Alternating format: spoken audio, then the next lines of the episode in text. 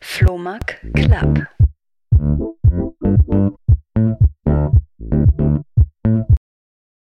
Ja, schön, Max. Ähm, danke, dass du in meinen Podcast hier reinkommst. Wir haben uns ja vor ein paar Wochen bei The Crow zum ersten Mal kennengelernt, wo ich dich ähm, beobachtet habe bei deiner wahnsinnigen Präsentation und deiner Keynote. Ähm, ich war total begeistert. Es war nicht nur witzig, sondern es war ähm, also wirklich spannend. Also einfach dein, die ganze Thematik, deswegen habe ich dich auch eingeladen. Aber noch fast spannender war natürlich diese, ähm, dieses Podiumsgespräch danach. Das stimmt. Das stimmt. Äh, äh, äh, erzähl mir mal, wie ging es denn da auf der Bühne? Also kurz zum Kontext, es war Familie Krupp von Trigema, ähm, traditionelles, etabliertes Familienunternehmen aus Deutschland und äh, du plus ähm, den Flixbus-Gründer, die dann darüber diskutiert haben, was und wie Startup und wie ging es dir da dabei? Ja, ich muss dir da ganz ehrlich sagen, dass ich gar nicht von meiner Präsentation äh, nervös war, aber ich war tatsächlich nervös vor diesem Podiumsgespräch, weil ich ja natürlich wusste, dass da Welten aufeinander knallen werden. Ähm, das macht ja aber so ein Podiumgespräch auch aus.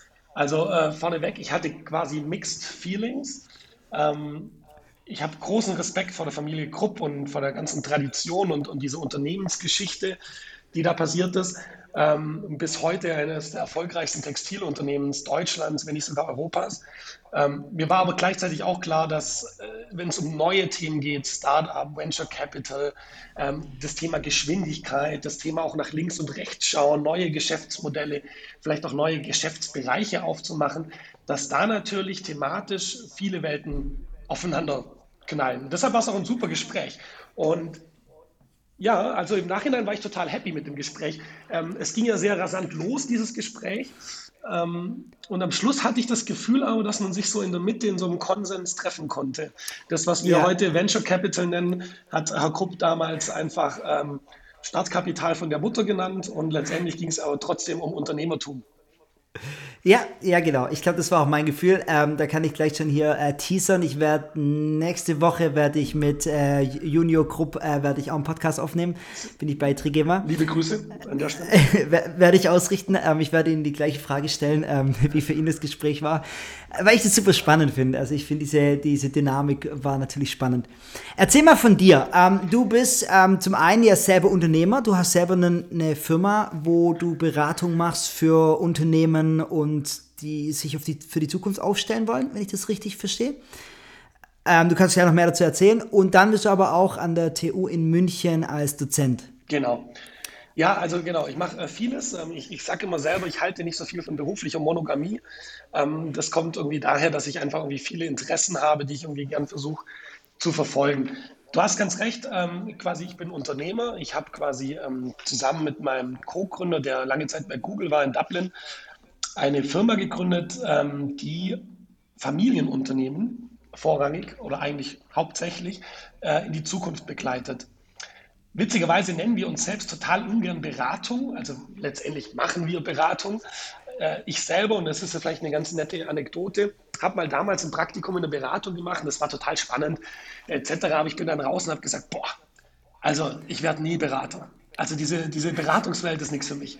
Ähm, und dann dachte ich, naja, aber in der Beratung hat man mit so vielen Branchen zu tun und mit so vielen unterschiedlichen Themen. Das ist ja doch spannend. Und da war letztendlich auch die einzige Lösung, ich muss eine eigene Beratung gründen, um es dann inhaltlich ein bisschen anders zu machen ähm, und das auch anders zu framen. Ne? Also ich glaube, jeden Mitarbeiter von uns, wir sind jetzt ein Team von zehn, kann man fragen, es fühlt sich jetzt nicht wie eine klassische Beratung an, wie man so Vorurteile vielleicht hat, sondern es ist äh, sehr Startup-like, sehr unternehmerisch alle denken und handeln auch hier sehr unternehmerisch und haben tatsächlich eine sehr hohe intrinsische Motivation, vor allem familiengeführte Unternehmen irgendwie zu unterstützen und auch langfristig zu unterstützen. Mhm.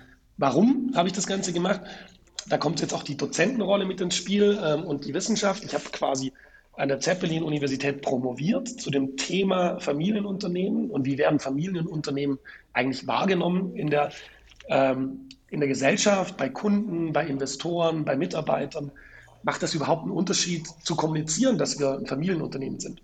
Und in meiner Zeit als, als Doktorand habe ich zusammen mit meinem Doktorvater, der auch Mitgesellschafter dieser, dieser Firma ist, dann einfach gemerkt, wow, da gibt es einfach viel Potenzial auch zu begleiten. Es gibt einen hohen Bedarf Und so kam dann letztendlich die Gründung als eine Art Spin-off von dem Institut. Da ich immer gerne im Hörsaal stand, kam danach dann sozusagen äh, die TU München auf mich zu. Und damals war mein Zweitgutachter der Doktorarbeit äh, der Marketingprofessor von der TU München. Er hat gemeint, Max, du bist doch auch so gerne im Hörsaal und du publizierst auch gut. Kannst du nicht mal eine Vertretungsprofessur machen? Ich gesagt, boah, ich baue eigentlich gerade mein Unternehmen auf, aber wenn es jetzt irgendwie zeitlich begrenzt ist, mache ich das gerne. Ähm, das war ursprünglich geplant für ein halbes Jahr. Ich mache das mittlerweile seit zweieinhalb Jahren, ähm, weil ich glaube, ähm, da muss man jetzt die Studierenden selbst fragen, aber ich glaube, äh, ganz gutes Feedback von den Studierenden habe, weil ich natürlich da auch die Praxis mit der Theorie verbinde ähm, und ähnlich wie mein Vortrag, den du gehört hast, natürlich auch Vorlesungen sehr lebendig ähm, bei mir sind. Und so habe ich quasi beide Welten miteinander verbunden, bin mittlerweile auch äh, externer Dozent äh, an, an, äh, internationalen Unis. Erst gestern habe ich äh, an der Politecnico in Mailand unterrichtet, vor 250 italienischen Studenten. Das geht jetzt momentan alles online, ganz easy von München heraus. Und äh, unterrichte da eben die Themenfelder Marketing, Innovation und das oft an der Schnittstelle zu Familienunternehmen. Okay, spannend. Das heißt, es dreht sich schlussendlich trotzdem immer wieder, geht zurück auf den Punkt Familienunternehmen. Ja, genau. Weil, also das ist einfach was für mich. Hm, ich komme selbst gar nicht aus einem Familienunternehmen. Mein, mein Großvater und dessen Großvater, das ist alles irgendwie eine Unternehmerfamilie. Also es liegt schon irgendwo, dass ich das ähm, von zu Hause aus mitbekommen habe, so dieses Unternehmerische. Aber mich begeistert einfach irgendwie auch diese Langfristigkeit und diese Menschlichkeit, die in diesen Unternehmen herrscht. Ne? Also ich helfe da wirklich gern intrinsisch. Bei allen Projektteams, die wir haben, alle Unternehmen, die wir begleiten, fühlen wir uns wirklich als Teil des Teams. Wir haben überall interne E-Mail-Adressen von den Kunden. Ähm, man kennt uns, man geht da gern hin. Und das ist einfach eine andere Art des Arbeitens, finde ich. Und mhm. des Zusammenarbeiten. Auch das Gegen, ja, das, klar bin ich Dienstleister, aber wenn ich das vergleiche mit einem Projekt bei einem anonymen Großunternehmen, ähm, da werde ich halt als Dienstleister behandelt. Und bei Familienunternehmen werde ich als Sparing-Partner und äh, Advisor okay. behandelt. Und das ist eine andere Art des Arbeitens. Aber es ist nicht spannend. Normalerweise geht man doch davon aus, dass ähm, jetzt so ein Familienunternehmen von dem lernen will, der das selber schon mal durchlebt hat. Warum vertrauen dir die Unternehmen? Ja, das ist eine gute Frage. Ähm, ich glaube, gerade deswegen vertrauen sie uns, weil wir eben nicht diesen Branchenfokus haben ähm, und eben irgendwie wissen, was links und rechts in der Welt passiert und eben die richtigen Impulse setzen. Ich glaube, der mhm. zweite Punkt, warum sie uns vertrauen, ist, weil wir uns schon sehr lange jetzt auch auf der Wissenschaftsseite mit Familienunternehmen beschäftigen und wir, glaube ich, auch von uns behaupten können, dass wir verstehen, wie Familienunternehmen ticken. Und das, sind, das ist Familienunternehmern oder Unternehmerinnen tatsächlich sehr wichtig, äh, diese Eigendynamik zu verstehen in Familienunternehmen. Ja. So ein schönes Beispiel ist, wenn man dann so in so ein Projekt reinkommt, teilweise bei Nicht-Familienunternehmen, das heißt ein Kulturprojekt, und da heißt ja, wir wollen arbeiten wie bei Spotify. Und so sagen, nee, das geht halt nicht, ähm, weil ihr seid auch kein Spotify. Man muss ja auch immer schauen, wo man herkommt, auch von der Kultur mhm. her, um dann zu schauen, wie, wo man gemeinsam hingehen kann und mhm. einfach dieses Konzept drüber stülpen, äh, irgendwelche Management-Konzepte oder Management-Moden unüberlegt über irgendwelche Organisationen zu stülpen, das geht meistens nach hinten los. Und ich glaube, deshalb mhm. vertraut man uns an der Stelle. Ja. Wie viel, hast du irgendwie Statistiken, wie viele Familienunternehmen gibt es in Deutschland? Welche Größe deckt ihr dann ab? Was schätzt du denn, wie viel gibt es? Prozentual. Boah, ich, Boah, ich würde, ich hätte jetzt gesagt, es ist, also ich hätte von meinem ersten Gefühl gesagt, es sind nicht mehr so viele. Ähm, also ich hätte eher so Richtung vielleicht so 15, 20 Prozent geschätzt, aber vermutlich sagst du, es sind bestimmt mehr. Ja, ich, ich mache das Spiel immer tatsächlich mit meinen Studenten in der ersten Vorlesung. Da habe ich so ein Quizduell und dann frage ich so, wie viele, äh, wie viele Unternehmen in Deutschland sind Familienunternehmen. Tatsächlich sind es 91 Prozent. Ähm, aller, Nein, aller, wirklich? Ja, aller Unternehmen in Deutschland sind Familien. Unternehmen hat auch keine Größendefinition. Ich meine, ein Familienunternehmen, das kann natürlich der Bäcker um die Ecke sein. Das kann aber mhm. auch ein, äh, eine Firma Balsen sein, die Kekse herstellt und mehrere tausend Mitarbeiter hat.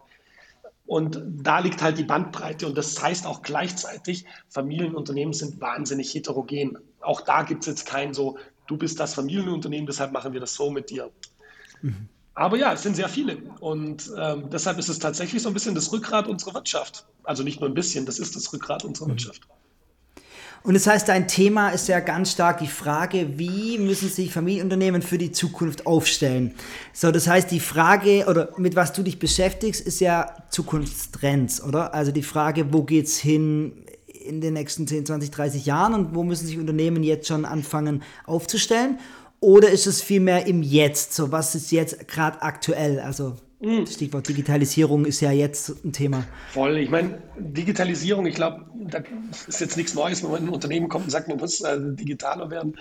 Ähm, wir schauen uns schon, beschäftigen uns mit der Zukunft und sagen, wie können wir uns denn jetzt darauf vorbereiten, dass wir äh, sozusagen zukunftssicher sind oder zukunftsfähig. Manche nennen das ja tatsächlich auch schon im Familienunternehmen sozusagen enkelfähig, ne? also dass die generationsübergreifend arbeiten können. Und da machen wir vor allem viel im Punkto Organisation selbst ähm, und das eben in Kombination mit Innovationsthemen. Es gibt da diesen Begriff, den hatte ich auch in meinem Vortrag drin, das ist so ein Fachbegriff der sogenannten Ambidextrie. Und äh, das benutzen wir sehr viel. Das heißt nichts anderes wie Beidhändigkeit. Das kannst du dir vorstellen, wie beim Fußballer, wenn der mit beiden Füßen äh, schießen kann, ist der irgendwie auch ähm, besonders talentiert. Und wenn jetzt Unternehmen mit beiden Händen agieren können und beide Hände heißt letztendlich, die eine Hand das Tagesgeschäft immer weiterentwickeln, worin man richtig gut ist. Das nennt man dann auch in der Wissenschaft Exploitation. Und die andere Hand soll aber gleichzeitig es auch ermöglichen, Exploration zu machen. Also immer wieder nach neuen Opportunities Ausschau halten. Mhm. Und wenn das ein Unternehmen quasi in einer Balance hinbekommt, ähm, dann ist es eher Champions League-Niveau. Und das ist gar nicht so einfach, ne? weil mit Exploration und mit neuen Themen ist auch, auch sehr viel Unsicherheit verbunden. Das heißt, automatisch in allen Projekten, die wir machen, ist auch sehr viel Kultur dabei, sehr viel Change-Themen dabei. Und man sagt, wie nimmt man auch alle Leute und alle Mitarbeiter mit auf die Reise? Wenn es heißt, wir müssen was Neues ausprobieren, wir müssen parallel, parallel vielleicht mal ein neues Geschäftsmodell ausprobieren und so weiter und so fort. Und was ist, was ist jetzt euer Teil darin? Also ihr geht quasi rein, Unternehmen, die einfach nur sagen, hey, wir wollen uns weiterentwickeln, wir wissen aber nicht wie. Dann geht ihr rein in, sag ich mal, einem Workshop oder in einer langfristigen Zusammenarbeit. Wie sieht es konkret aus? Ganz unterschiedlich. Ich glaube, ein ganz spannender Anfang bei uns bei Projekten, den wir oft machen, ist tatsächlich so ein Workshop-Format mit den Unternehmern selbst. Und der Workshop heißt Kill Your Company. Und das setzen wir uns einen Tag zusammen. Dann sage ich jetzt, pass mal auf, was müssen wir denn jetzt bauen, damit unser Geschäftsmodell, unser jetziges, völlig obsolet wird? Und das macht natürlich den Unternehmern auch sehr viel Spaß und das äh, entfacht sehr viel kreatives Potenzial, auch Schwachstellen mal zu identifizieren, wo man nicht so gut drin ist. Und das ist meistens so ein, so ein super Startschuss für, für weitere Begleitung. Und die Begleitung ist ganz unterschiedlich, das muss ich schon sagen. Also es gibt tatsächlich sehr formelle Projekte, wo es einfach heißt, äh, liebes Team von Philoneos, ähm, bitte helft uns dabei, einen Ideenprozess aufzusetzen und auch irgendwie zu aktivieren. Ähm, und es gibt andere Projekte, da ist es sehr viel freier auf einer grünen Wiese, wo man dann zum Beispiel sagt, hey komm, wir nehmen mehrere Personen aus verschiedenen Teams heraus und bauen mit denen zum Beispiel ein hybrides Innovationsteam, weil die gar keine mhm. per se keine Innovationsabteilungen haben. Und wir coachen dann dieses Innovationsteam, geben den Methoden an die Hand, hey, wie äh, entdeckt man eigentlich Trends und wie kann man eigentlich neue mhm. Ideen generieren und versuchen dann mit denen zusammen Ideen zu generieren, um die dann wiederum vor der Geschäftsführung zu pitchen. Also okay. das ist zum Beispiel auch eine Möglichkeit. Und dann haben wir auch ganz klassische Projekte. Da versuchen wir eine Unternehmung einfach umzubauen, also zu transformieren, aber immer mit den Mitarbeitern zusammen. Das ist, glaube ich, bei uns auch ganz wichtig, dieser ko-kreative Aspekt, dass wir jetzt nicht irgendeine Beratung sind, die da jetzt mhm. irgendwas in der Schublade rumwerkelt oder rauszieht und dann im Kämmerchen rumwerkelt ja. und dann sagt, so, das ist das Ergebnis, so müsst ihr das machen. Okay, und an, welch, an welchem Punkt steigt ihr dann aus und sagt, okay, jetzt kann ein Unternehmen ähm, alleine weiterlaufen? Ja, ich glaube, sobald sie es tatsächlich eben alleine können und ähm, okay. das ist bei jedem Unternehmen unterschiedlicher Natur. Ja. Ne? Also wir fahren dann immer mehr zurück und gehen in so eine Sparing-Rolle. Bei einem Unternehmen, das, ein, das kann ich auch erzählen von dem Unternehmen, das ist ein großes Tourismusunternehmen äh, in der Schweiz, große Feriendestination, äh, Flims, Lax, Valera. Da haben wir so eine komplette Transformation gemacht. Ähm, eben hin zu dieser Ambidextrie. Die haben jetzt einen Ideenprozess, wo Mitarbeiter Ideen einreichen können. Gleichzeitig arbeiten sie aber im Tagesgeschäft mit OKRs, damit sie wirklich die Performance erhöhen. Ne? Und ja. ähm, da, das war anfangs sehr intensiv, die begleiten wir schon seit zwei Jahren. Und jetzt merkst du nach und nach, wie wir da zurückgehen und nur noch ab und zu bei Workshops, die die mittlerweile selber durchführen, ähm, auf Basis von unseren, äh, von unseren Vorgaben und Methoden, dass wir da dann nur noch Sparring, Sparring sind und die uns mit reinbuchen und sagen, hey, Max, komm mal mit dazu, ich brauche dich noch als Sidekick. Ähm, und okay. da merkst du dann, dass es da immer weniger wird, was auch natürlich für uns dann sehr erfreulich ist, weil wir sehen, cool, das hat echt was bewirkt. Ja, spannend. Jetzt, wenn wir von Familienunternehmen äh, sprechen, dann kann ich mir vorstellen, dass ein kritischer Punkt immer der Generationswechsel ist, oder? Ja. Ähm, äh, wie erlebst du das in Unternehmen? Also ist es wirklich so, dass es, also, dass sowas reibungslos funktionieren kann, wo, also man kennt ja diese Beispiele, dann hat man diesen alteingesessenen ähm, Unternehmer, der das schon immer so gemacht hat und dann kommt hier der, der Junior nach und der will vielleicht alles ändern. Wie erlebt ihr das? Ja, wir haben jetzt erst, ähm, also ja, ich bin voll bei dir. Es, ist, es kann reibungslos funktionieren. In den meisten Fällen, in denen es reibungslos funktioniert, haben die sich sehr lange darauf vorbereitet. Also Jahre davor, das schon quasi ähm, den Weg geebnet, zu sagen, wir müssen darüber sprechen, wie das übergeben wird, wann das übergeben wird, wie die Rollenverteilungen sind. Weil es auch ein riesen Change Management, auch für die ganze Belegschaft. Auf einmal ist ein Juniorchef, der macht Dinge anders, etc. Dann gibt es auch viele Beispiele, da funktioniert es nicht. Dann gibt es aber auch ganz viele Beispiele, und das darf man auch nicht vergessen, es sind mehrere tausend Unternehmen pro Jahr in Deutschland, die einfach keine Nachfolge haben. Hm. Also was macht man denn damit? Ne? Das ist ja auch super spannend. Also jetzt noch quasi in Eigentümerhand funktionierende Unternehmen, die einfach keine Nachfolger haben. Das gibt es ja auch noch. Und dann würde ich abschließend noch sagen, hat auch so ein Generationswechsel wahnsinnig viel Innovationspotenzial.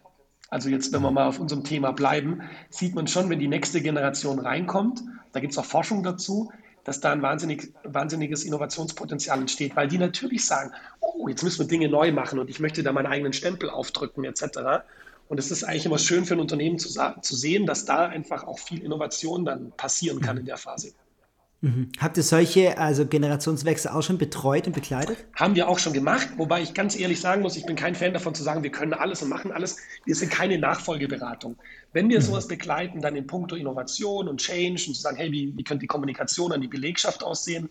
Aber für eine klassische Nachfolgeberatung gibt es tatsächlich ähm, tolle ja. Experten. Ähm, da würden wir uns gar nicht ranwagen. Okay. Was war dein spannendstes Projekt der letzten Jahre? Ja, das ist jetzt so ein bisschen fies, die Frage, weil ich natürlich ähm, eins der spannendsten Projekte für mich persönlich ist tatsächlich ähm, das Skigebiet bzw. das Freizeitgebiet gewesen, einfach weil ich es seit Kind an kenne, das war ein Zufall. Ähm, und weil die wahnsinnig innovativ sind. Das heißt, ich konnte auch sehr viel von, von denen lernen. Und mhm. weil es halt einfach, sorry, wenn man da hingeht zum Kunden unter uns, man ist in der Natur, in den Bergen, es ist wahnsinnig schön. Ist schon ein bisschen was anderes, wie wenn ich ins Industriegebiet fahre, in den Industriepark 4a und äh, da zum Mittag meine Currywurst essen kann. Auch schön, aber ganz egoistisch ähm, war das natürlich ein, ein inhaltlich sehr spannendes, aber natürlich auch von den ganzen Kontextfaktoren sehr spannendes Projekt. Ja, Glaube ich dir. Mich würde voll interessieren, wie du, wenn du jetzt in die Zukunft schaust, also was sind so, so ein paar Trends, wo du, vielleicht auch die dich begeistern, die du beobachtest und sagst, wow, das sind Themen, die willst du eigentlich am liebsten in jedes Unternehmen mit reinbringen? Ja, also erstmal spreche ich immer gar nicht von der einen Zukunft, sondern ich glaube, wir müssen immer von mehreren Zukünften sprechen. Ähm, und welche welche Zukunft von diesen Zukünften ähm, dann eintreten wird, das wissen wir tatsächlich gar nicht. Ähm, zum, Thema, zum Thema Trends, also klar, über Digitalisierung müssen wir jetzt nicht mehr sprechen. Das ist für mich kein Trend, das ist für mich ein Mittel zum Zweck. Und äh, der muss passieren und der passiert auch, bei manchen schneller, bei manchen langsamer. Was man, glaube ich, definitiv hat in der Gesellschaft, ist das ganze Thema Sharing Economy. Das finde ich total spannend zu beobachten, wie das in der Gesellschaft äh, immer mehr äh, quasi ankommt, aber auch in Unternehmen immer mehr ankommt. Und man muss sich da umstellen. Der ganze Konsum verändert sich. Das Thema Nachhaltigkeit ist jetzt auch kein Wow-Moment, wenn ich dir das ja. in dem Podcast erzähle, ist auf jeden Fall und wird eines der Megatrends bleiben in den nächsten Jahren. Und äh, die Unternehmen müssen sich darauf einstellen. Das für mich Spannendste tatsächlich neben Automatisierung, Digitalisierung, Nachhaltigkeit, Sharing Economy ist für mich tatsächlich der Umgang mit einer neuen Generation äh, an Mitarbeitern. Weil da passiert schon auch viel. Und klar, sagt man dann immer, ja, das war in jeder Generation so, dass das die nächste Generation einfach anders tickt. Ja, ich finde es dieses Mal auch besonders extrem, vor allem natürlich kombiniert mit Fachkräftemangel, mit demografischem Wandel, sieht man schon, dass wenn man Unternehmen fragt, ähm, dass dies einfach ein Thema ist. Ne? Also wenn ich so ein bisschen aus dem Nähkästchen plaudere, ich habe, ähm, wir haben einen, einen, spannenden Workshop mit äh, einer sehr berühmten Hotelkette aus Österreich, die auch eine sehr gute Torte herstellt. Äh, so viel kann ich schon mal sagen. Und der sagt zu mir, Max, ich habe kein Problem, Gäste zu finden. Ich habe aber ein Problem, Mitarbeiter zu finden und die zu halten. Die haben da mhm. keinen Bock mehr drauf. Und, und die ticken auch anders. Und ich merke auch in meinen Kursen, ich merke jetzt schon einen riesen Unterschied zwischen Masterstudierenden und Bachelorstudierenden. Das ist was anderes, mhm. wenn man die digital unterrichtet. Die haben, die haben einen anderen Anspruch, die, die haben andere Vorstellungen und die haben halt auch eine ganz andere Situation. Ich meine, sorry, wenn die sich bewerben bei Unternehmen, die bewerben sich nicht mehr, sondern die Unternehmen bewerben sich bei denen. Das heißt, sie können sich's raussuchen am Schluss, wenn sie nicht ganz auf den Kopf mhm. gefallen sind. Und dieser Mindset-Wechsel, dieser Perspektivenwechsel, wenn der nicht bei Unternehmen ankommt, zu sagen, hey, was macht uns als Arbeitgeber attraktiv und wie müssen wir uns vielleicht noch umstellen, dann glaube ich, hat selbst so eine, so eine super Arbeitgebermarke wie BMW und so in der Zukunft echt Probleme. Woher kommt dieser Wandel? Also woher kommt dieses Mindset bei jetzt jungen Menschen, wenn du sagst, zwischen Master und Bachelor sieht man schon so, einen, so eine Veränderung? Woher kommt es? Boah, ja, das ist voll die gute Frage. Also ich würde die Frage mal zurückspielen. Ich meine, du hast auch viel mit jungen Menschen zu tun, äh, wie du das siehst. Vielleicht siehst du es ja auch ganz anders. Also ich glaube, für mich ist ein Riesenpunkt natürlich, äh, wenn ich jetzt nur Social Media anschaue und denke, okay, was hat sich da in den letzten zehn Jahren auch ergeben von, ich sehe konstant Menschen, die super erfolgreich, super unabhängig, ich, ich habe ja so viel Angebot, so viel Information. Ich, ich baue mir ja quasi in meiner virtuellen Welt schon so auf, wie ich in Zukunft sein möchte ähm, und denke gar nicht mehr so arg lokal. So, ich meine, allein schon dieser Begriff Travel Influencer, jemand, der einfach nur davon lebt, dass er die schönsten Orte der Welt äh, bereist, das gab es ja vor zehn Jahren nicht. Ähm, in, und auch nicht in der Masse. Und ich sehe jetzt bei Jugendlichen vor allem dieses, ich bin konstant eigentlich dabei, mir Informationen einzuholen von Menschen, die ein Ideal leben, mhm. das ja meistens nie so ist, dass ich selber natürlich eine sehr, sehr hohe Messlatte habe. Ja. Und so steige ich ja dann ein in mein berufliches, und wenn ich sage, ich will eigentlich, ich will eigentlich dahin, vielleicht ist dann nur der erste Job nur ein Trittbrett. Also es ist so ein bisschen so mein Ding, was ich halt sehe in jungen Menschen, diese, diese enorme Vorstellung, wie das Leben aussehen muss. Ja, da gebe ich dir voll recht. Zusätzlich würde ich ergänzen, diese Inflation an Möglichkeiten. Ne? Also das war natürlich vor, vor 40 Jahren noch nicht so, das war aber auch bei mir vor, vor 15 äh, Jahren noch nicht so, wie es heute ist. Und mir, ich beneide das gar nicht, muss ich ganz ehrlich sagen. Es ist ja, ob jetzt privat oder beruflich oder Studium, Ausbildung, es ist eine Flut an Möglichkeiten, die ja auch die jungen Leute wahnsinnig überfordert an vielen Momenten. Ja. Das führt natürlich auch dazu, dass natürlich die Betriebszugehörigkeit immer weiter runtergeht, weil es steht ja immer schon die nächste Möglichkeit da, die ich ja noch mhm. machen könnte. Ne? Und sich da festzulegen und, und dann kommt noch Social Media hinzu und man vergleicht sich ständig und denkt noch, der macht es ja noch besser, der hat noch ein schöneres Auto und äh, die hat noch den schöneren Freund. Ähm, das ist dann schon sehr, boah, also und dann fängt man noch zu studieren an dem ersten Semester und ähm, muss trotzdem daheim wohnen und macht alles über Zoom. Mhm. Also beneide ich nicht tatsächlich. Aber glaubst du, dass die, die Lösung da tatsächlich ist, dass ähm, Unternehmen ähm, bessere Voraussetzungen schaffen müssen und wirklich sagen müssen, boah, wir sind die attraktivsten überhaupt, um oder also irgendwie, das ist ja auch nicht nachhaltig, ist ja nicht langfristig möglich, dass, ein, dass sich die Unternehmen gegenseitig dann übertreffen mit, wir haben die kreativeren Offices, bei uns kriegt man noch die Bockwurst und das vegane Brötchen. Also das ist ja nicht, ist ja auch nicht langfristig gedacht. Da gibt es auch einen schönen Begriff, können wir nachher noch drüber reden, äh, von einem von einem äh, Professor aus Stanford, der heißt Steve Blank, der hat schon sehr viele Unternehmen auch gegründet und der hat den Begriff des Innovation Theaters geprägt, also das Innovationstheater. Und da sagt er nämlich genau, wenn, so, wenn solche klassischen Corporates ne, anfangen, so Startup-Sachen zu machen, ne, wie Hackathons, Design Thinking, Sprints, äh, Innovation Hubs, ähm, dass das am Schluss ja aber trotzdem nicht zu einer gewissen Form von Innovation führt, sondern einfach nur Show ist oder nur Theater ist. Und da gibt es dann äh, spannende ähm, Diskussionen auch in der Forschung über diesen Begriff. Um meinen Bogen zu spannen, das ist genau, was du gerade gesagt hast. Das ist nicht die Lösung. Ähm, dieses Theaterspielen auch in puncto Arbeitgeberattraktivität. Die Lösung ist aber meines Erachtens schon, eine gewisse Flexibilität in der Arbeitswelt zu schaffen, beziehungsweise zu verstehen, dass die heutige Generation einfach auch anders arbeiten möchte. Und das mhm. ist halt leider einfach so. Ne? Ähm, yeah. Es ist kein 9 to 5 mehr. Ich muss immer ins Office kommen. Ich bin großer Fan vom Office und ich glaube auch viele junge Leute gehen gerne ins Office. Darum geht es nicht. Es geht darum, dass sie diese, diese Flexibilität haben, zu sagen, yeah. heute bleibe ich mal daheim und es funktioniert trotzdem. Und da sehe ich natürlich schon bei, bei einigen Familienunternehmen auch, mit denen wir zu tun haben, das ist echt ein Thema, ne? weil die aus einer ganz anderen Kultur kommen und sie müssen das mit der aktuellen Kultur verheiraten. Jetzt haben wir da Leute, die finden das ja komisch, wie jetzt kommt da einer, der da angestellt ist und der ist nicht die ganze Zeit da. Und das ist ja die größte Herausforderung und das darf man einfach nicht unterschätzen. Mhm.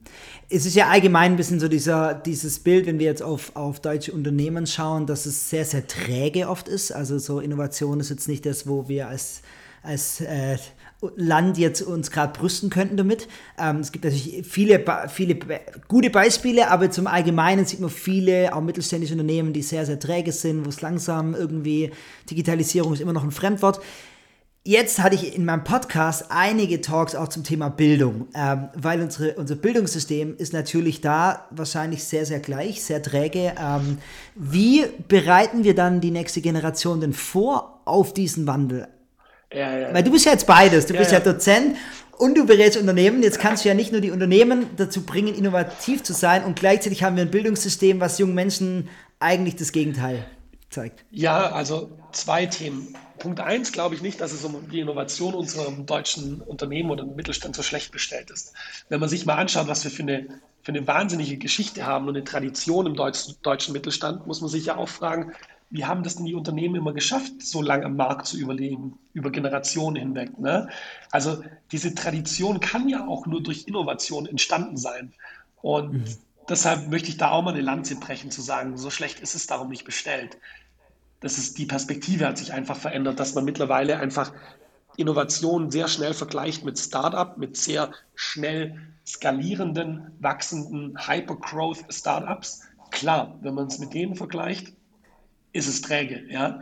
Ähm, wenn man das Ding jetzt aber mal von ein bisschen weiter weg anschaut und schaut, wer hatten jetzt wirklich langfristig am Markt überlebt mit äh, ständigen Anpassungen, da war dazwischen ein Zweiter Weltkrieg, da waren dazwischen diverse Pandemien etc. Es ist es dann halt doch der Mittelstand, der dann doch irgendwo anpassungsfähig ist und mhm. sich immer wieder neu erfunden hat. Das zur einen Frage. Zu deiner Fre zweiten Frage mit Bildung. Wahnsinnig spannendes Thema, beschäftige ich mich total gern damit. Und in meinem Fall ein Thema Geisteswissenschaften, Wirtschaftswissenschaften. Ja, ich habe überhaupt nicht den Anspruch, irgendwelche Methoden zu lernen, ähm, wie eine SWOT-Analyse, die es irgendwie seit den 60er Jahren gibt, ne? wo ich mir denke, wow, dass es heute immer noch benutzt wird. Äh, wir leben im Jahr 2021. Darum geht es mir auch nicht, sondern mir geht es darum, Studierende dahin zu bekommen, Dinge zu hinterfragen und Dinge relativ schnell zu verstehen, ja, und Zusammenhänge zu verstehen, ja, im Kontext weil die Dinge nachlesen, was jetzt eine SWOT-Analyse ist oder ein Business Model Canvas, das traue ich allen zu. Ähm, es geht um diese, diese Schulung des Denkens, des Verstehens und des Zusammenhänge miteinander zu kombinieren. Ähm, connecting the dots sozusagen, ja. Und ich glaube, das, das bringt einem sehr viel äh, im, im, im, späteren beruflichen Alltag. Ich meine, wenn du das Beispiel nimmst, wenn du, äh, keine Ahnung, IT studiert hast vor 15 Jahren oder vor 20 Jahren, ja, ich würde jede Wette machen, dass du die Dinge, die du heute als Softwareentwickler benutzt, vor 20 Jahren nicht in der Uni gelernt hast, sondern das entwickelt sich ja alles so schnell weiter. Ja? Natürlich kann man das jetzt nicht mit äh, Jura vergleichen und Medizin. Da lernt man ein Handwerk, ja, und ähm, das ist auch ganz wichtig, da die Tools zu lernen ähm, und sozusagen die Naturgesetze zu verstehen. Aber im, im geisteswissenschaftlichen Bereich geht es für mich um die Schulung des Geistes, wie es auch schon heißt, und dass man da fit im Kopf bleibt und ähm, Dinge hinterfragen kann und Zusammenhänge verstehen kann tatsächlich. Mhm. Was denkst du abhängig, also das ist ein großer Punkt, was ich auch in meinem Podcast schon immer wieder hatte, was so einen ähm, so eine Zukunftsfähigkeit von Menschen sein muss, eben dieses nicht mehr die Information irgendwie im Kopf zu haben, sondern zu wissen, wo hole ich die Information her, wie bringe ich die Sachen zusammen, es hat viel mit dem Denken zu tun.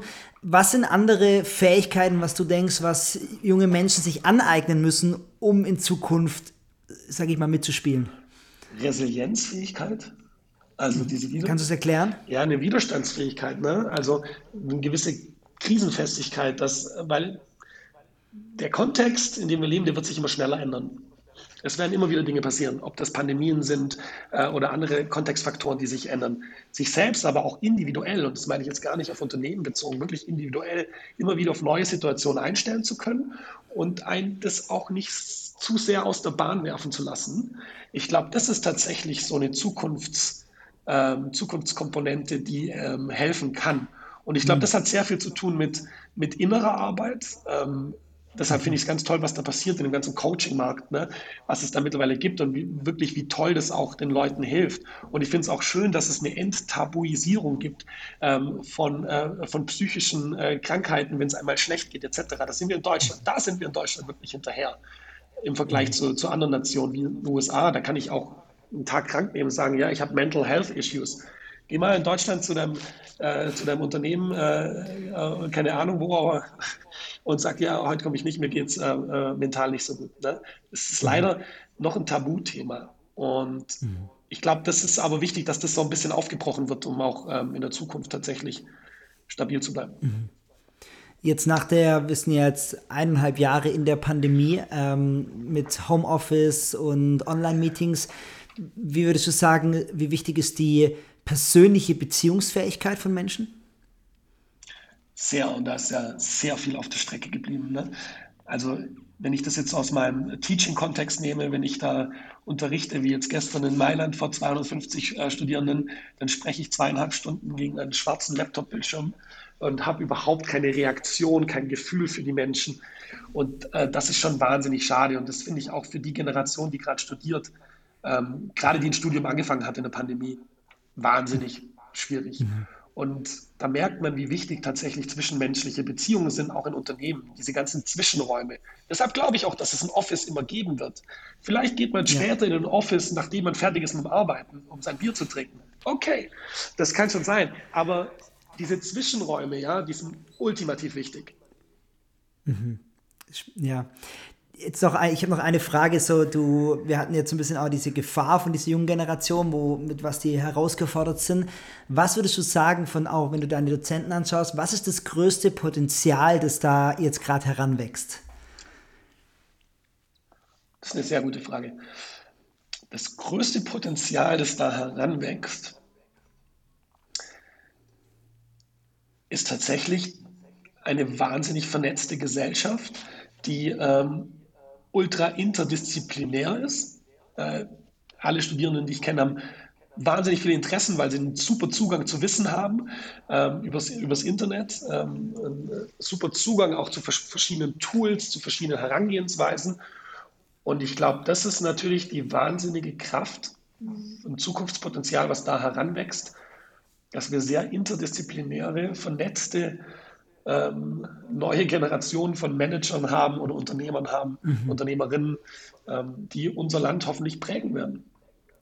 Sehr spannend. Jetzt gib mir noch einen Buchtipp mit, der irgendwie diese Thematik aufgreift von Zukunft und Unternehmen. Also zwei, ein bisschen untypisches äh, Buch, für dich, ähm, weil wir jetzt viel über Bildung auch gesprochen haben, ist ähm, von Jacques Rancière. Ja, und das Buch heißt Der unwissende Lehrmeister. Das ist quasi, okay. ich glaube, von 1987 um plus minus publiziert. Ähm, und da geht es darum, wie quasi ähm, ein Dozent etwas einen Studierenden beibringt, seinen Schülern, obwohl er das selbst nicht kann. Und das finde ich total spannend, weil wir da vorher darüber gesprochen haben, um was es eigentlich geht bei Bildung. Ja? Geht es um den Content? Muss ich jetzt, bin ich jetzt der gute Dozent, weil ich dir erklären kann, ähm, wie eine Kapitalwertmethode funktioniert? Ja? Oder bin ich der gute Dozent, weil ich die Studenten oder die Studierenden für ein Thema motivieren kann und sie begeistern kann, selber das sich beizubringen? Das ist das, eine, das eine Buchtipp, das ist ein bisschen vielleicht ein ungewöhnlicher Buchtipp. Und äh, das andere Buchtipp ist von, äh, von einem MIT-Funktionär, ähm, das nennt sich Whiplash. Whiplash heißt auf Deutsch Schleudertrauma. Und der beschäftigt sich einfach auch mit vielen Zukunftsszenarien und äh, mit der gesamten Welt und Innovation etc. Und das finde ich so ein bisschen ein nicht so bekanntes Buch, aber tatsächlich ein sehr inspirierendes Buch. Sehr spannend. Vielen Dank, Max. Danke für äh, die Zeit. Das war sehr inspirierend. Ich finde äh, dich, ich fand dich schon auf der Bühne super inspirierend, aber es ist natürlich nochmal spannender, deine Geschichte auch zu hören, zu hören, was du machst. Ähm, Leute, wo gibt es Vorträge von dir? Auf YouTube habe ich was gefunden. Ähm, auf deiner Webseite finden wir nicht so viel aus Informationen. Wo können Leute dich verfolgen in dem, was du machst? Ja, tatsächlich bin ich ein großer Fan von LinkedIn, also gerne auf LinkedIn folgen, aber auch tatsächlich gar nicht bei mir persönlich. Da stelle ich schon gern ähm, mein ganzes Team in den Vordergrund, äh, auf unsere Website gehen, sich auf ein Newsletter eintragen. Das ist www.philoneos.com. Philoneos ist auch ein bisschen ein komplizierter Name. Wir haben den gewählt, weil das ist, bedeutet nichts anderes wie Philo, die Liebe auf Griechisch, und Neos, das Neue. Also es geht hier um ähm, die Liebe zu Neuem sozusagen. Wie der Philosoph die Liebe wow. zur Weisheit hat, ja. äh, haben wir die Liebe zu Neuem. Tut mir leid. Cool, super, vielen Dank, Max. Hey, Flo, tausend Dank für das Gespräch. Ähm, ich freue mich schon ähm, auf weitere, weitere Gespräche mit dir. Ähm, genieße den Austausch sehr. Flohmark Club.